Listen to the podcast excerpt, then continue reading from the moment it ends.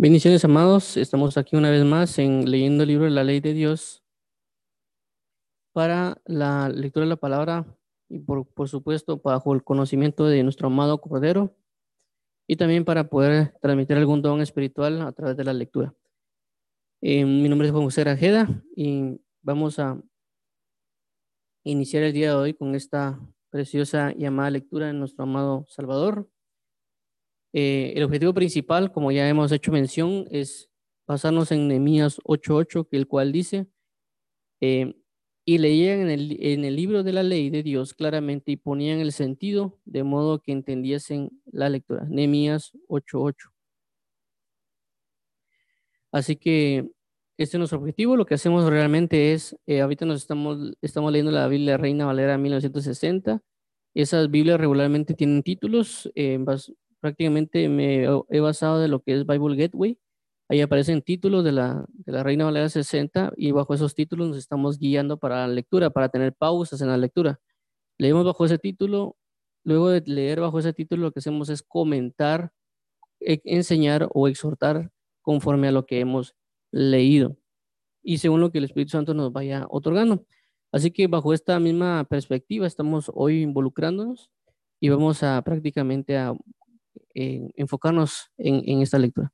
Así que Dios los bendiga a todos. Vamos a orar y vamos y le damos las gracias por estar aquí presentes el día de hoy. Eh, en mi corazón se regocija al verlos aquí reunidos.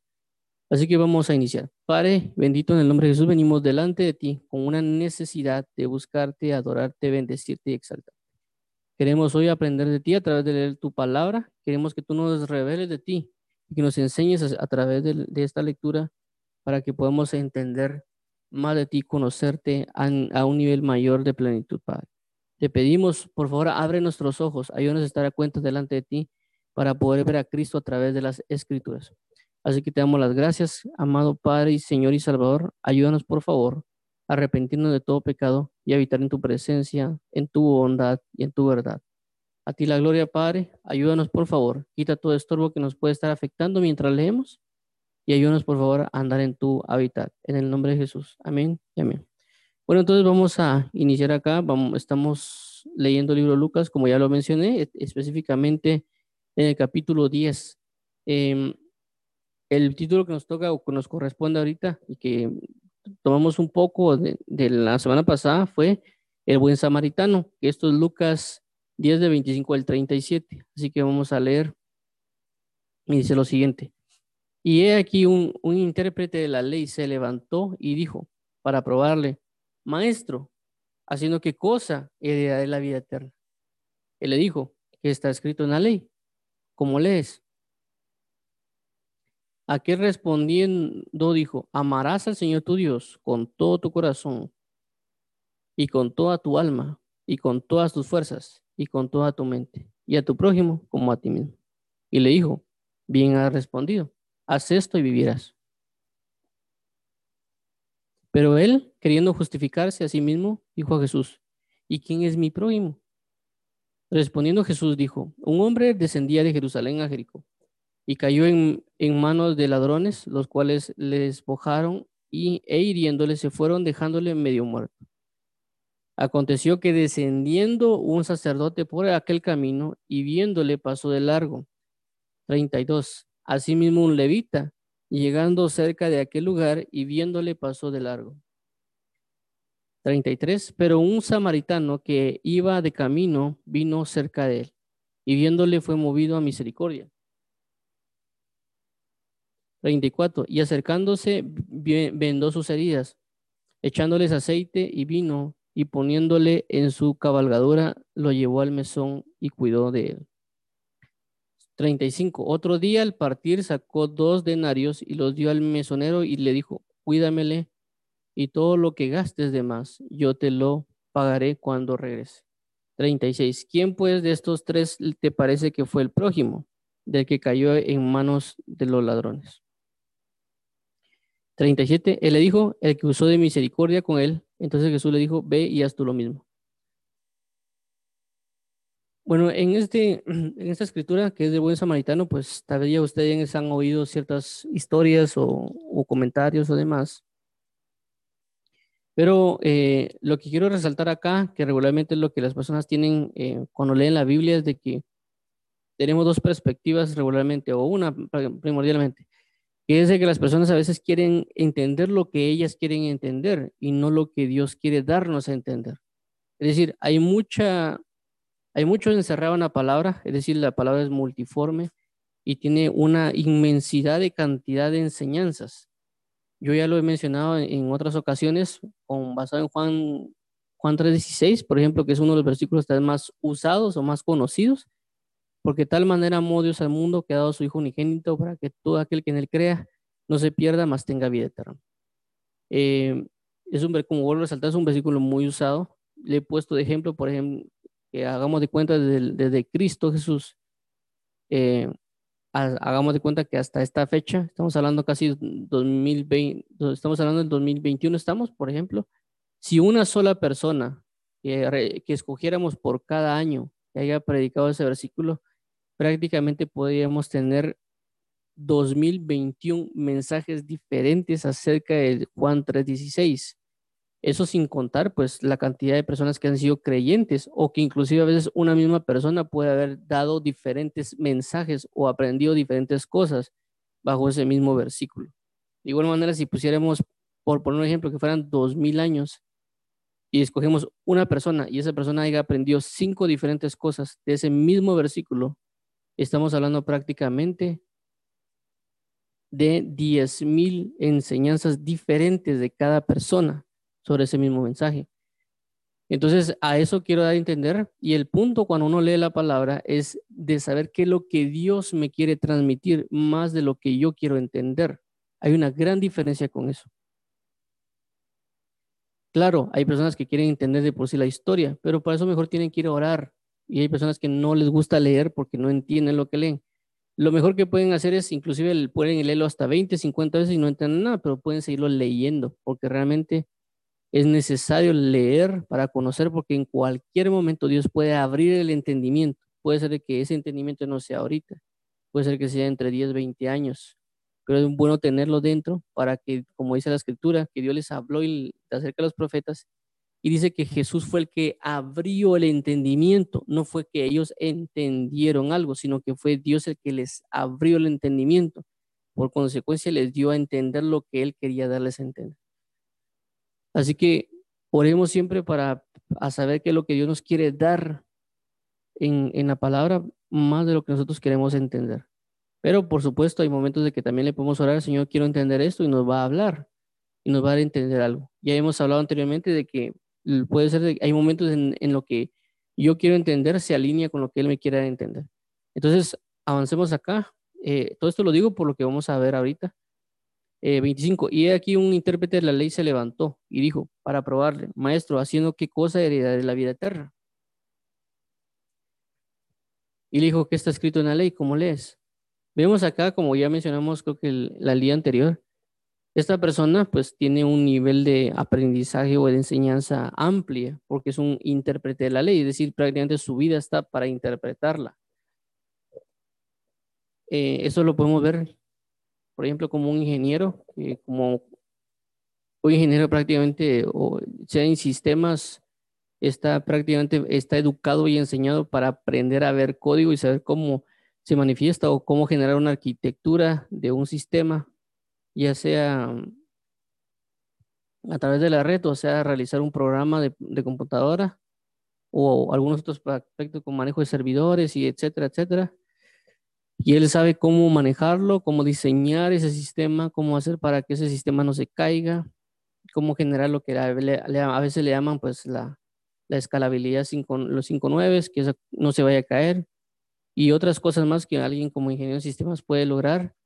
Eh, por consecuencia, si mira que hay una persona que es sumamente inteligente y por algún motivo no cree que él tenga esa capacidad, lo que va a hacer es hacer una pregunta difícil para probar si realmente tienen la capacidad y lo que va a hacer es plantear un escenario completo, que ese escenario sea difícil para ver si la persona que está respondiéndole tiene realmente una verdadera enseñanza de las cosas.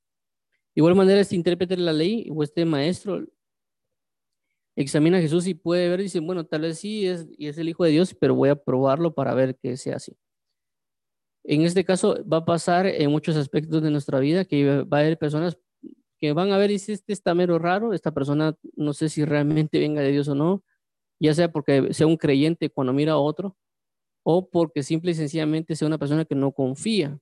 Entonces lo que va a hacer es, bueno, mira, pues si tú haces esto, o tú dices que eres cristiano, o si tú dices que eres creyente, si tú eres que dice que eres hijo de Dios, o tú que vas a la iglesia, independientemente de la pregunta que pueden hacer, nos van a preguntar.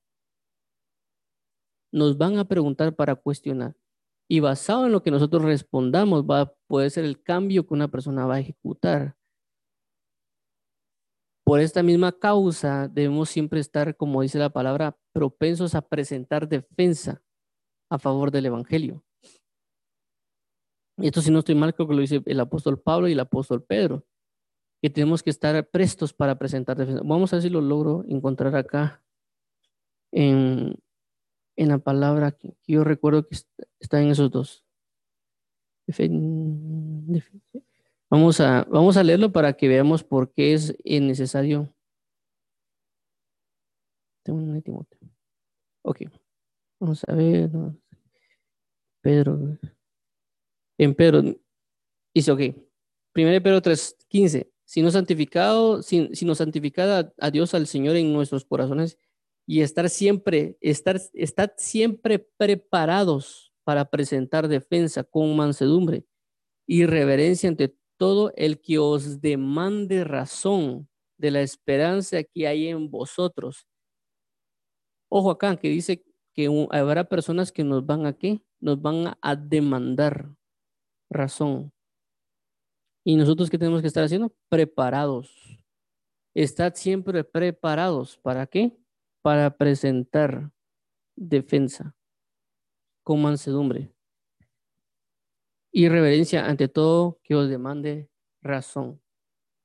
Esto lo dice el apóstol Pedro, 1 Pedro 3.15. Ahora veamos eh, cómo, qué es lo que dice Pablo. Solo.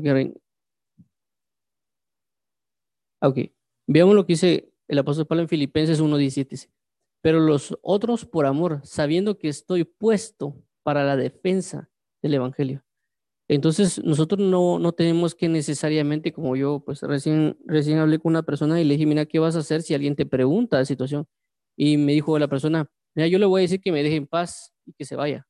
O sea, no tenemos que tener esa actitud porque el mismo apóstol Pedro ahorita está diciendo que lo hagamos con mansedumbre y con reverencia. No podemos solo rechazar tal vez a alguna persona que nos va a hacer una pregunta porque no es que porque usted es esto, porque siempre, por supuesto, hay que examinar cómo nos está tratando de probar. Pueden ser personas que sean de otra también, otra religión, por así decirlo, otra denominación o, alguna otra creencia que van a venir a cuestionar lo que nosotros estamos teniendo de parte de Dios. Eh, y pueden solicitar o demandar ese, esa pregunta. Pero tenemos que ver de que si nosotros contestamos de, de una manera correcta, la perspectiva que ellos tengan de las cosas va a cambiar para tener un mayor enfoque en Cristo Jesús. Por eso mismo es necesario, como vuelvo a mencionar, dice estar preparados. Es decir, tenemos que entender lo que representa el Cristo y el Evangelio y no verlo como una presión de, ciertas cosas, porque a veces, pues, a las personas se les impone una carga de acerca del cristianismo. Es decir, por ser cristianos tenemos que ser de alguna manera, pero más que es el, hecho de, de ser cristianos para ser de alguna manera, como ya he mencionado en diferentes ocasiones, es debemos tener la perspectiva de, nuestro amor hacia Cristo y, el saber por qué, mm, de, por qué presentar defensa. Y, y, es el hecho de que la persona si conoce a Dios va a enamorarse de Dios y por consecuencia va a conocer lo que es la salvación y de que lo sacó del fuego eterno. O de la condenación que está propensa para todos aquellos que, que militan según este mundo, según la carne. Y de que si nosotros presentamos esta defensa y presentamos a Cristo realmente como se debe, esa persona va a arrepentirse y va a cambiar su manera de pensar y va a comenzar a indagar en la verdad de Cristo. Y como vuelvo a resaltar, nos, van a cuestionar, nos van a decir a nosotros totalmente. Y eso puede, eh, a veces puede ser eh, confrontativo. Y en este caso, como vuelvo a resaltarlo, a Jesús le preguntaron, y haciendo esta cosa, este maestro de ley, haciendo esta cosa, ¿haciendo qué? Cosa de heredar de la vida eterna. Como vuelvo a resaltarlo, el apóstol Pedro dice estar atentos para presentar defensa. Eh, esto recién me acaba de pasar prácticamente. Yo estaba hablando con una persona de, de otro país eh, y una de las, pues cuando a veces uno habla con la persona, regularmente se dice, mira, y, y pues está casado, tiene hijos o, situaciones por el estilo, pues, y prácticamente a mí me preguntaron que si yo me, que si yo tenía esposa o me quería casar. Yo les dije que yo no me quería casar. Em, y la primera pregunta fue, ¿por qué? Y le comencé a explicar por qué. Le dije, mira, la Biblia dice acerca de esto, esto y esto y esto. Y, y le comencé a relatar basado en varios versículos de la Biblia y lo que representa el apóstol Pablo. Y las otras preguntas fue, ¿usted es sacerdote? ¿Usted es pastor? ¿Usted qué es? Pues nada de eso. Simple y sencillamente la Biblia dice que me da la pauta y que Dios me da la, la especificación de tomar una decisión. Porque la Biblia dice que el que quiere tomar esa decisión, que la tome. Es decir, el, el que tenga la capacidad que lo haga. Cuando habla acerca de aquellos que se que no se casan por causa del reino de los cielos. Hay otras categorías de las cuales una persona no se puede casar, tanto por la parte del reino de los cielos, tanto porque no fue enviada para casarse, y otras cosas que la Biblia deja ver. Entonces se subió esa discusión, también le, le, indiqué otras cosas con respecto a entes espirituales, porque me preguntó qué, qué, hacía yo si me ponía en cierto estado como que tenía ganas de tener relaciones sexuales. Le expliqué directamente, mira, eh, eh, esto va a pasar, primeramente tengo que estar orando y leyendo porque la santidad que, que Dios puede depositar en una persona, en la persona, de, perdón, la santidad que deposita en alguien va a provocar de que la persona no se sienta con deseos sexuales, porque es la santidad de Dios que va a guardarnos de la lujuria o la lascivia. Pero si uno no busca a Dios, la lujuria y la lascivia, como son espíritus, van a involucrar a alguien provocándolo a tener deseos sexuales. Y pues ahí se surgió la discusión y me dijo, no, es que cómo hacer eso, y etcétera, etcétera. Y me comenzó a decir cosas de que, cosas que prácticamente yo no dijo, me comenzó a tratar de decirlas. Decirme, nada, es que tú dices que es esto. en ningún momento yo dije eso, porque también me habló de cerca del matrimonio y el sexo, que era pecado. Y dije, en ningún momento el sexo es pecado, porque la Biblia deja ver que no es pecado cuando lo haces con a quien que amas, en este caso cuando alguien tiene un matrimonio. Y yo le dijo como un deleite y demás cosas dentro del sistema matrimonial, como lo habla Cartas de los Cantares, y le comencé a explicar todo lo que involucraba una relación sexual. Es decir, alguien que no se va a casar y no va a tener sexo, aparentemente le está explicando a alguien lo importante del sexo, según lo que la Biblia habla. O no importante el sexo, que realmente no es el sexo, sino es el nivel de comunión que se ejecuta cuando alguien tiene una relación. Entonces, em, pero la persona a veces se van a volver confrontativas de alguna manera, pero cuando yo tuve la conversación con esta señorita, eh, prácticamente cuando comenzamos a hablar, porque también le dije, mire, las consecuencias de lo que representa la fornicación fuera del matrimonio, y le presenté, porque ella me dijo, mira, por, solo por curiosidad, ¿qué pasa si una persona tiene relaciones fuera del matrimonio o se mete en lujuria? Y le comencé a dar diferentes causas, por lo menos le di alrededor de siete cosas que pueden acontecerle a alguien si tiene relaciones sexuales fuera del matrimonio. Eh, cuando terminé de explicarle todo eso, todo esto fue por chat, ni siquiera fue hablado eh, realmente, y era una persona de otro país totalmente, creo que era una persona de Ghana. Eh, al finalizar me dijo la persona, mira, sentí que algo nuevo está en mí, que, está cambiando mi vida y quiero seguir oyendo la palabra de Dios. Y pues para mí me dio una alegría, pero si yo únicamente la hubiera cortado y decir, mira, no sé, ahí mira qué haces, andale de la Biblia. Si yo le digo eso, prácticamente no hubiera pasado esto que, sucedió, que ella dijo que cambió, pues estaba comenzando a cambiar su vida solo por una conversación. Y realmente no soy yo, sino que el Espíritu de Dios que habita en mí fue la que le trasladó, o la persona, o el Espíritu Santo en ese momento la convenció de un pecado. El Espíritu Santo fue el que la transformó. Porque de igual manera a mí me preguntó, ¿y usted qué es? ¿Usted es un predicador? ¿Usted es un apóstol? ¿Usted es un profeta? ¿Es un obispo? ¿Usted quién es? Yo le dije, mira, yo no soy absolutamente nadie más que la importancia aquí no es quién soy yo, la importancia aquí es que Dios te ama y que Dios, eh, qué es lo que te quiere transmitir a ti en este momento. Porque realmente, independientemente sea lo que yo sea, lo importante es el mensaje que Dios quiere trasladarle a esa persona. Como lo que hablamos en unas ocasiones de los días sábados acerca de los mensajeros. Así que eh, tenemos que aprender a presentar defensa. No sabemos con quién nos vamos a topar, por muy, muy conflictiva que la persona sea. Si le podemos dar una razón, esa persona puede cambiar a buscar a Cristo y su vida va a ser transformada. Pero tenemos que presentar defensa, no tenemos que ser eh, arrogantes eh, eh, o únicamente echar a la persona al fuego del infierno, por así decirlo, sino que saber de que si nosotros nos preparamos, estamos preparados para presentar defensa, lo que vamos a involucrar es un agrado a Dios realmente, pues no involucrarnos a, ah, es que yo soy cristiano como un estatus social, o yo soy cristiano, o soy creyente, como es muy divulgado, sino que tenemos que entender que mayoritariamente somos hijos, y si somos hijos tenemos una, un amor en una paternidad y otras cosas que la Biblia deja ver. Es decir, que a veces enfatizamos mucho en el mandamiento, pero no en el amor de lo que representa el mandamiento. Es decir, el mandamiento en sí mismo es una manifestación de amor. Si nosotros lo miramos como una carga, eso va a involucrar un problema. Vamos a ponerlo de esta manera. Si yo, viene mi mamá y por algún motivo me dice, mire, mi hijo, yo necesito que vaya al mercado y que necesito que me compre eh, carne, necesito que me compre eh, aguacates, necesito que me compre tomate, que me compre una, qué sé yo, fideos y demás y, la, mi mamá me pide y yo le digo, no, mamá, es que mire, yo estoy haciendo tareas o yo estoy jugando, yo estoy haciendo cualquier cosa, no me vaya, por favor. Entonces yo voy.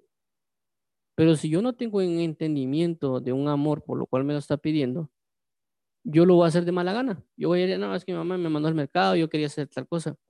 Y eso a veces nos pasa. Pero si nosotros cambiamos esa perspectiva y vemos de que realmente la comida que hoy, las cosas que voy a comprar son porque mi madre me ama, pero por ella estar ocupada en esas cosas, ella me ama y me manda a comprar cosas que a mí es una comida que a mí me gusta. Entonces yo voy a saber que ella lo está haciendo por amor a mi vida y por consecuencia yo estoy yendo a cometer eh, un mandato basado en el amor que ella me tiene a mí. Y no solo a mí, porque esa comida no es solo para mí, sino que también para mi papá y para mi hermano.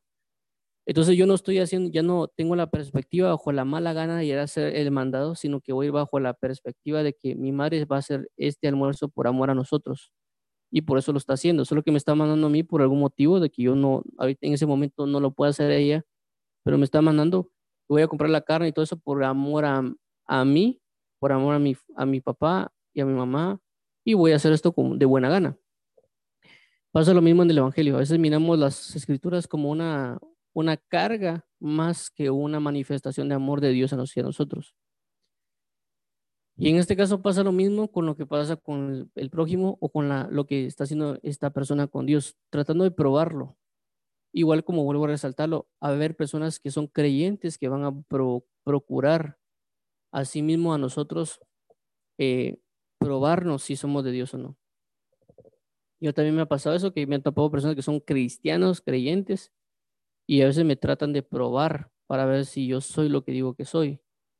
Eh, yo no ni siquiera a veces ni siquiera me doy cuenta, pues, porque hay personas que, que me han dicho al final, mira, yo hace, ¿te acuerdas que nos contamos? Sí, yo te quise probar en esto y esto y esto, para ver qué tanto sabías o un montón de cosas.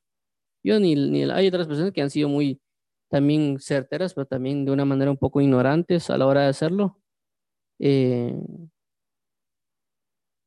cuando me han dicho, pues prácticamente basado en el misterio de la piedad, tratando de, probarme con algo, pero no lo han, o sea, no lo han hecho de una buena manera, o sea, ha sido una manera muy eh, alejado de, una verdad de Cristo, por así decirlo, ¿verdad?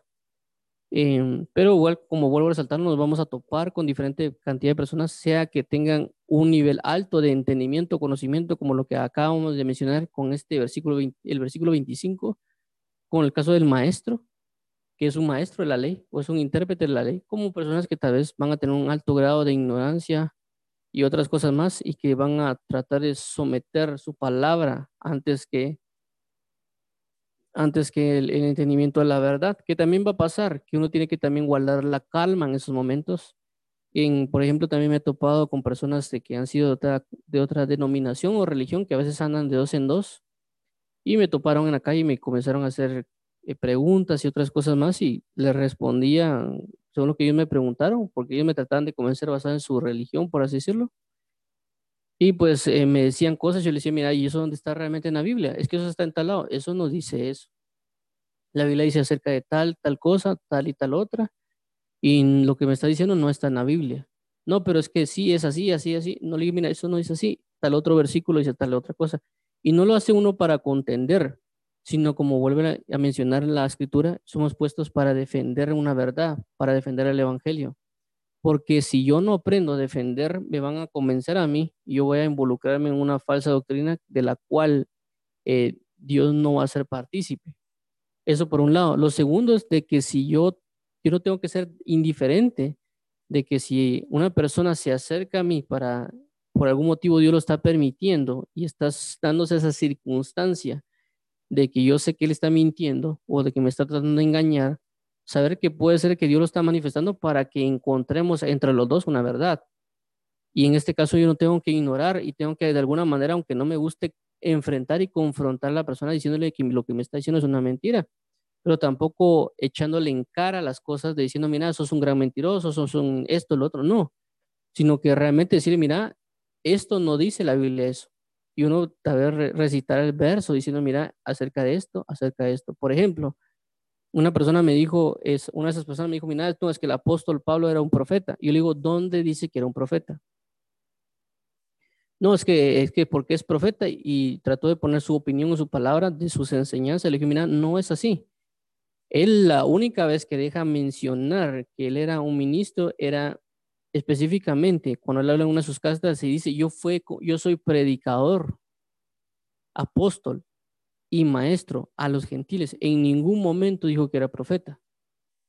Eso sí, hay un pasaje donde dice que llegaron profetas y maestros a ministrar al pueblo de Dios, y pero ahí se nombra una cantidad de personas y entre ellos estaba el apóstol Pablo, pero no se nombra que él era un profeta. En ninguna de sus cartas él menciona que es profeta.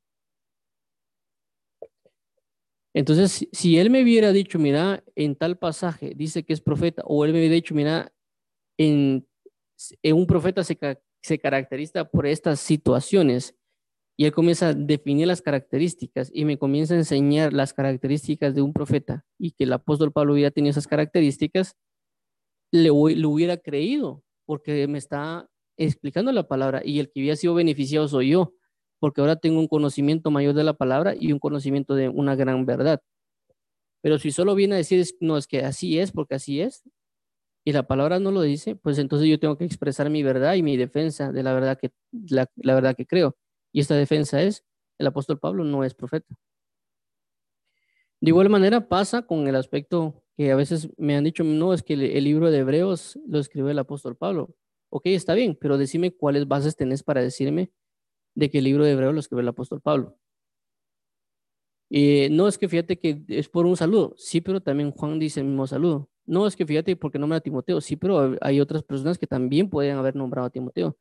No es que el apóstol Pablo, porque es el mayor eh, eh, dador de, de, las, de las cosas de la escritura acerca de los gentiles.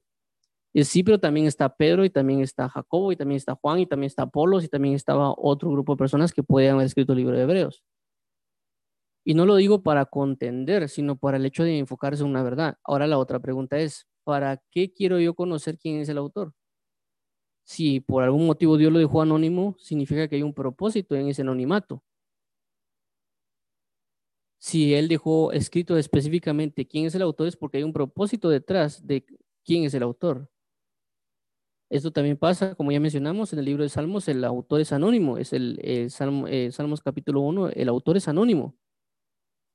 A veces se la adhiere David, pero no es, eh, realmente es anónimo. La pregunta es, ¿por qué Dios deja el, anonimato a esa carta?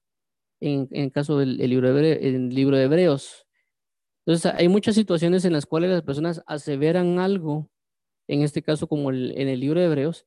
Miren, y yo no soy, yo no estoy como que, mi, mi perspectiva es, no es que el apóstol Pablo escribió, o que no la escribió, o yo, no es que no la escribió, no la escribió, sino que el hecho es bueno, si tú me dices de que ese libro de Hebreos, pues explícamelo. Yo quiero saber, o sea, yo quiero conocer una verdad, porque sé que vendrá otra persona a preguntarme después y me dirá, mira, el libro de Hebreos, eh, yo le digo, mira, el libro de Hebreos de Pablo, tengo que aprender a explicar y el motivo de una verdad, que esa verdad lo va a encaminar a algún punto o a una circunstancia. Entonces, hasta la fecha, por diferentes situaciones que también yo no comprendo, eh, el libro de Hebreos no se sabe quién es. Eh, por ejemplo, cuando yo no, hablo yo no entender es en, el, aspecto que, por ejemplo, yo he leído el diccionario ilustrado, eh, ¿cómo se llama? El diccionario ilustrado, bueno, es que no me acuerdo el nombre, de Nelson, el diccionario ilustrado de Nelson. Y el diccionario ilustrado de Nelson prácticamente en, indica comenzando, nosotros damos ahorita por entendido que el libro de Hebreos no fue escrito por Pablo. Esa es nuestra postura, indican ellos, y dan diferentes puntos, y uno de ellos es de que la forma en la cual está escrito es muy diferente a la manera que escribe el apóstol Pablo. Es decir, mi entendimiento no llega a identificar la manera de escritura. Y cuando yo pues leí eso, comencé a meditar en ese aspecto de que la escritura, o sea, como uno se escribe o se da a entender es importante. Y por ejemplo, en mi caso, regular en particular, cuando yo escribo algo, y pasado en eso que leí, me, me comencé a dar cuenta de la forma de escritura, es de que regularmente en mi caso, yo regularmente a veces cuando escribo coloco un ya que, es decir, en lugar de decir un por qué, porque tal y tal cosa, digo ya que esto. Es decir, a través de la manera que yo escribo algo, yo me puedo identificar a una persona. En este caso, por ejemplo, tal vez yo mandara una carta y de repente escribe, hay muchos porqués y una persona me conoce que ya le dio muchas cartas mías o, o documentos míos y de repente se da cuenta de eso, miran que de repente aparece un yaque por todos lados de mis cartas y en la carta que otra persona está mandando dice por qué, por qué, por qué, por qué. Entonces ahí entra la duda y dice, mire, es que regularmente cuando alguien me han escrito dicen ya qué y ahorita de repente dicen por qué. Entonces hay como una sospecha ahí. Entonces el libro de Hebreos pasa lo mismo. ¿Por qué doy a entender todo esto? Porque estoy hablando de presentar defensa. No únicamente decir, no, es que porque así es o porque o porque mira, no te quiero explicar, etcétera, sino que aprender a expresarnos. Inclusive si estamos equivocados o no sabemos, de igual manera tenemos que presentar una pregunta o una situación para ver qué está pasando. En este caso, como ya mencioné, el libro de Hebreos, de que es una carta que a veces todos quieren, tienen la curiosidad de saber qué es, si es de Pablo o no. Yo realmente no sé si es de Pablo o no. Mm, yo no sé si es de Pedro, si es de Apolos. Realmente yo no tengo una conclusión más que es anónima. Esa, es mi conclusión, es anónima y, ahí quedó. Eh, lo que sí sé de que según lo que he investigado y también medio he visto, es de que no es totalmente una carta, sino que es, una, es un sermón. eso también lo indica el, diccionario Nelson. Y realmente sí, cuando uno pone a examinar un poco, hace, puede hacer mención de que sea un sermón y no, no una carta. Regresando al punto. Entonces, todo esto que vemos o que estamos hablando es con respecto a lo que hace mención de, esta persona que se interprete la ley, que se va a acercar a preguntarle a Jesús. En este caso, nosotros también tenemos las dos perspectivas, tanto ir a preguntar a Jesús acerca de las situaciones que Él ha dejado escritas, porque nosotros también a veces tratamos de probar a Dios con las cosas. Y hasta cierto punto a veces no está mal ir a preguntar a Dios. La manera es, en, el, el punto es de qué manera vamos a ir a preguntarle a Dios. Y el otro caso es también de que nosotros a veces podemos ir a preguntarle a otra persona y a veces la manera que lo hacemos no es correcta en el sentido de que lo hacemos con, aunque tratamos de usar palabras amables, a veces no lo hacemos en un buen sentido. Y el otro punto es de que yo puedo estar del otro lado de, en el lado de Cristo Jesús, de que me vengan a preguntar las cosas. Entonces tengo que tener cuidado con, no necesariamente tanto con las palabras, sino con el sentido de las palabras con las cuales estoy usando porque yo puedo buscar con una pregunta justificarme a mí mismo. Eso ya lo hemos visto con el caso cuando hablamos acerca de los saduceos, en que ellos preguntaron para que su doctrina sea aseverada y no necesariamente para salir de una duda. Eh, esto lo vimos cuando le preguntan acerca a Jesús acerca de la resurrección y le dicen, eh, le dan el caso de una persona que tiene siete maridos y que se casa con ellos, cuando sea la resurrección, ¿con quién de los siete maridos iba a ser esposo? Y Jesús le dijo, vosotros ignoráis las escrituras y el poder de Dios. Y les comenzó a explicar de que cuando venga la resurrección no se van a casar, ni se harán en casamiento. Entonces, ¿qué pasa? Ellos buscaron preguntar para aseverar su verdad, no, preguntar, no preguntaron para que Él le resolviera la duda, para que ellos querían, quisieran aprender. Entonces, bajo esta misma perspectiva, a veces nosotros nos confrontamos con personas o las personas nos confrontan para ellos aseverar su verdad. no para salir de una duda. Y ese es el punto que tenemos que entender. Es decir, eh, tenemos que tener la perspectiva de, que si alguien nos dice algo que prácticamente a nosotros no nos cuadra o no nos, o cuando le cuadran, es decir, no entendemos o, nos parece sospechoso, no confrontarlos de una manera de, bueno, o sea, nosotros salir de la duda, pues mira, uno puede exponerse, mira, si tú me estás diciendo esto, realmente no me parece muy certero, pero explícamelo, pues, o sea, decime realmente cómo pensás que es esto, porque no, no, me, no, me, no, me, no estoy claro en su totalidad. Tal vez puede ser que no nos satisfaga lo que yo diga, pero también tampoco significa desechar lo que nos están diciendo, más bien todo lo contrario, ir a nuestra intimidad con Dios y preguntarle a Dios. Mira, me dijeron esto, esto y esto y esto, no estoy muy convencido, pero si es de ti, ayúdame a aceptarlo. Si no es de ti, ayúdame a, rechazarlo también. Eh, esto también lo comento, pues como vuelvo a resaltar, hay momentos que me ha pasado que hay personas que de repente en uno de los que me queda más fresco, una conversación con alguien fue que me habló acerca de la religión y me dijo, mira, es que ser religioso es bueno ser religioso. Y pues yo tengo un concepto que no es así, ¿verdad?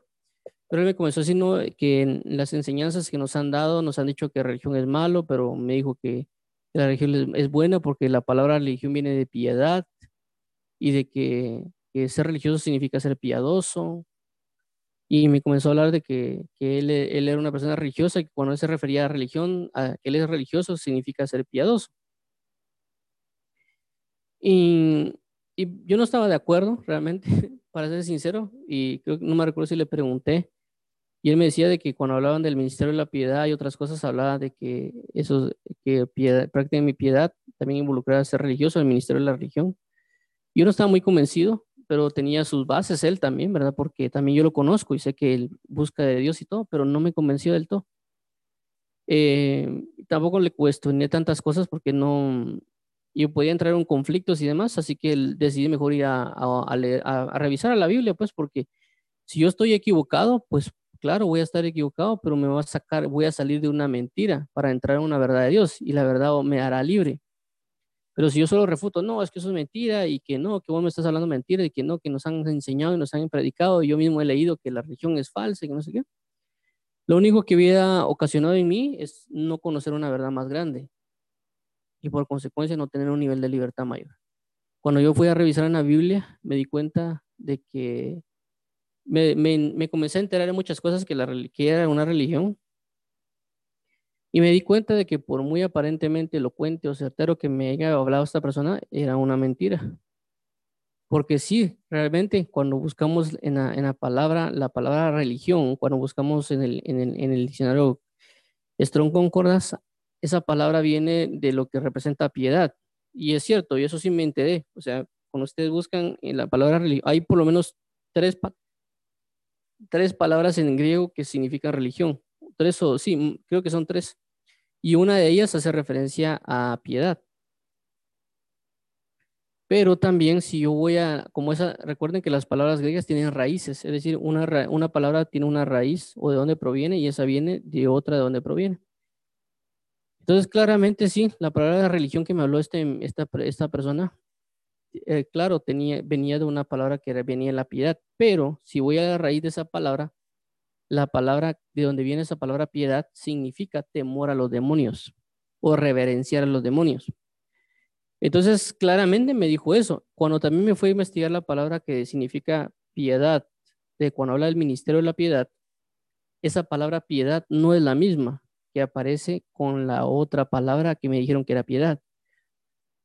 Entonces no concuerda tanto las dos definiciones, porque la piedad de la cual menciona el ministerio de la piedad es una definición completamente diferente, una palabra totalmente diferente y por consecuencia su raíz es diferente a la palabra religión y la piedad que aparece ahí. Aparte de lo que representa esa raíz de piedad que significa reverencia a los demonios. Entonces, cuando comencé a examinar todas las palabras que identificaban la Biblia acerca de religión, me di cuenta de que no es un concepto que el cristiano adopta, sino que es un concepto que alguien que no es, que no es cristiano ha colocado. Es decir, no vamos a ver necesariamente en la Biblia que un, un personaje de la palabra se llame a sí mismo religioso. Regularmente cuando vemos en la escritura acerca de religión, alguien más que es pagano define que él es religioso.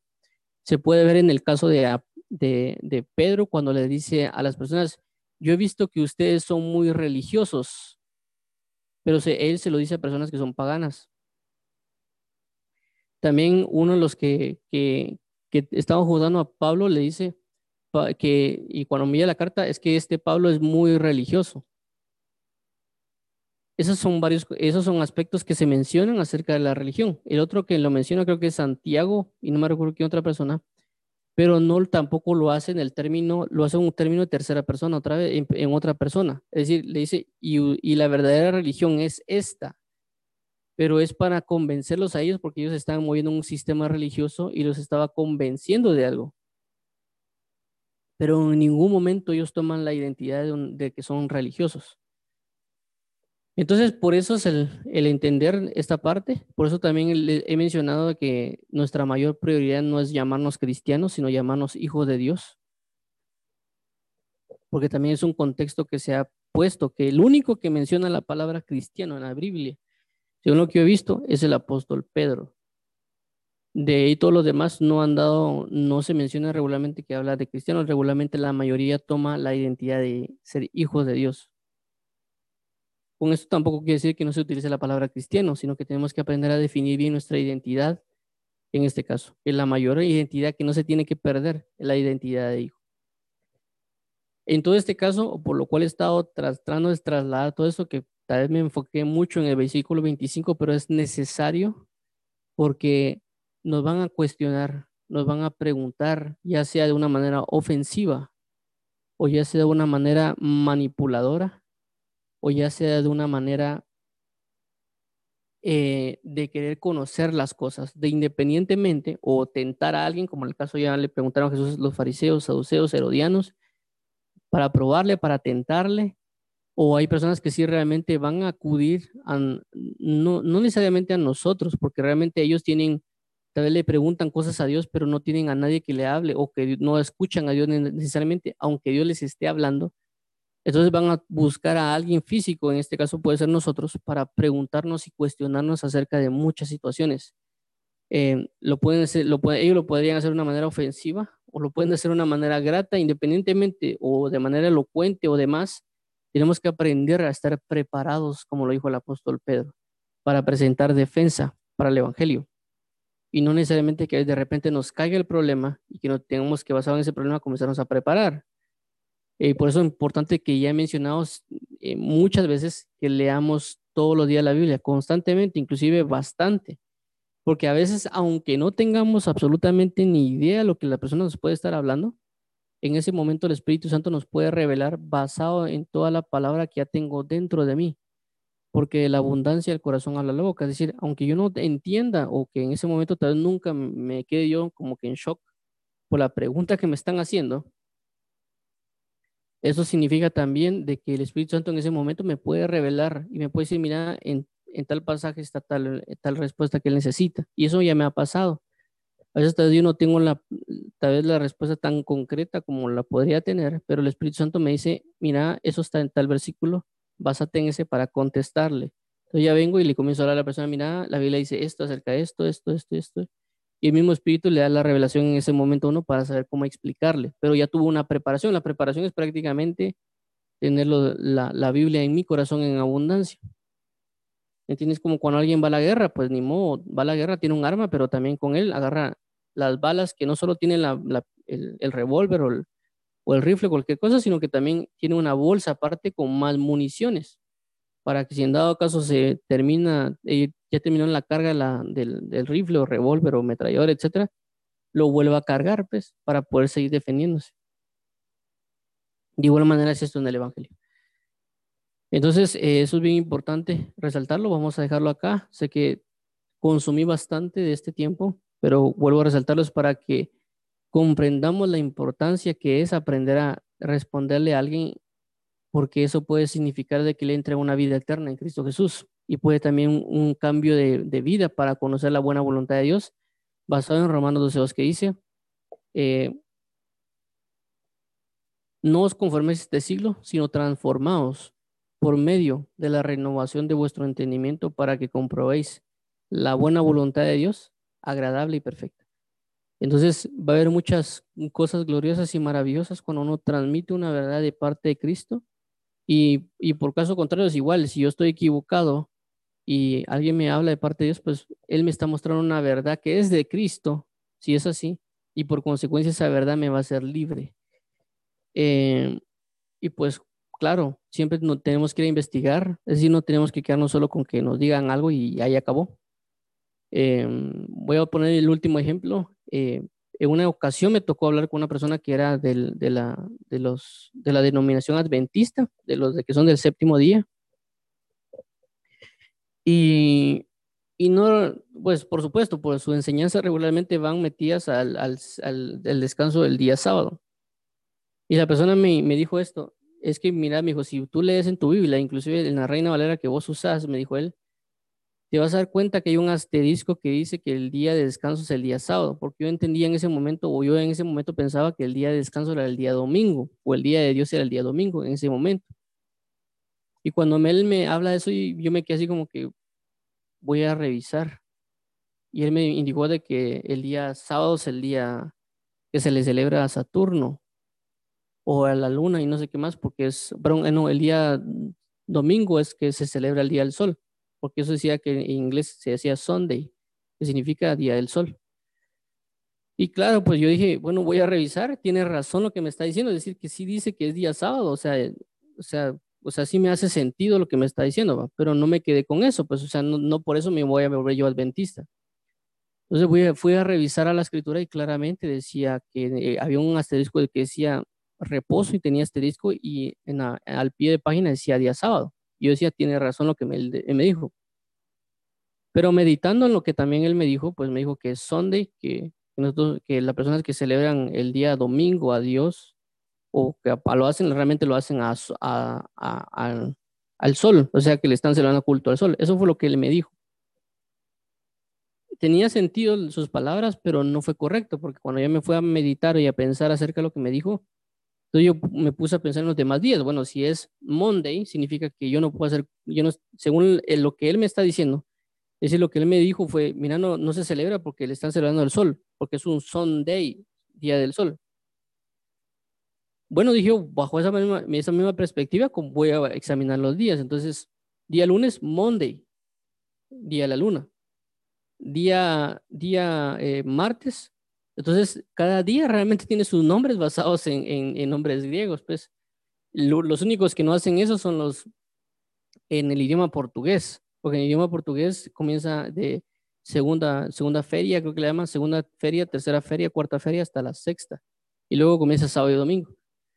Pero en el idioma tanto inglés como en el idioma español se usa como lunes, que es de la luna, martes, que representa Marte, miércoles y así sucesivamente, y cada día representa algo. Entonces yo dije, sí, lógico que si él utiliza de base de que no tengo que hacerle culto a Dios los domingos porque le estoy celebrando al sol, entonces eso significaría que tampoco tendría que hacerlo sábado porque le estoy celebrando a Saturno, porque es Saturday. Entonces no tiene mucho sentido lo que el mensaje, o sea, sí acepté el hecho de que el día sábado es el día de reposo, porque la Biblia misma decía, pero no le podía aceptar el hecho de que me dijera que no podía celebrar a Dios el culto domingo porque le estoy celebrando el sol, porque si no, basado en la misma perspectiva que él me dio, significa que tampoco lo puedo celebrar el sábado porque es día Saturno. Eso significa que tampoco podría hacerlo el día lunes porque es el día de la luna. Entonces no va la base realmente ahí de, lo, de una verdad en la cual me tengo que establecer. Es decir, yo puedo celebrar a Dios culto todos los días porque lo estoy haciendo para Él, aunque los días estén establecidos o los demás se lo declaren a otros dioses. Yo lo voy a declarar al nombre de Jehová, porque la Biblia dice, este es el día, este es el día que ha hecho Jehová, no sábado, no domingo, no lunes, no martes, que ha hecho Jehová. Me gozaré y me alegraré en Él. Eh, también lo dice Salmo 34.1 bendeciré a Jehová en todo tiempo. Su alabanza estará de continuo. Y ahí podemos adentrarnos otras cosas que representan el día sábado y todo. Pero lo que quiero entender es tenemos, eh, que hay personas que tal vez son de otras denominaciones o de otras creencias que nos van a dar un concepto que va a tener sentido, va a tener una verdad, pero ya cuando lo, metemos dentro de la palabra o meditamos o escudriñamos, la Biblia dice esto, aprender a, a entresacar lo precioso de lo vil. Es decir, que ellos van a presentar una doctrina o van a presentar una forma de vida, como en este caso que mencioné con la persona que era adventista, y tengo que aprender a sacar lo precioso. Es decir, yo tuve una conversación con él y tengo que sacar lo precioso de lo vil. Lo que lo precioso fue, bueno, ahora ya, ya sé que la verdad de que el reposo era sábado, eso fue en, en, en ese tiempo, y lo saqué lo precioso. O sea, Dios me dijo, mira, esto es lo precioso, o sea, sí es cierto, tiene razón, es día sábado, el día de reposo. Pero lo vil es eh, eh, tomar de que el, si el celebro oculto es domingo es porque lo estoy celebrando al sol, eso es lo vil. O sea, que lo, se saca lo precioso de lo vil en toda conversación. De igual manera, acá, cuando yo estoy tratando de transmitir aquí con ustedes, ustedes tienen que sacar lo precioso de lo vil. Si hay cosas que no son de Dios por algún motivo, deséchenla. Tienen que siempre estar examinando las escrituras para ver si lo que estoy diciendo no es, pero viene de Dios.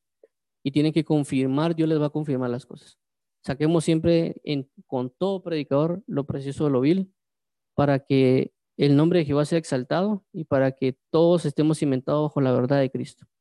Hay verdades que pueden ser difíciles de entender, pero no significa que sean falsas. Significa que son difíciles de entender. Esto lo digo basado en el apóstol Pablo que dice, y eh, Pablo escribe muchas cosas y estas difíciles de entender, pero los inconstantes, e incrédulos, tuercen.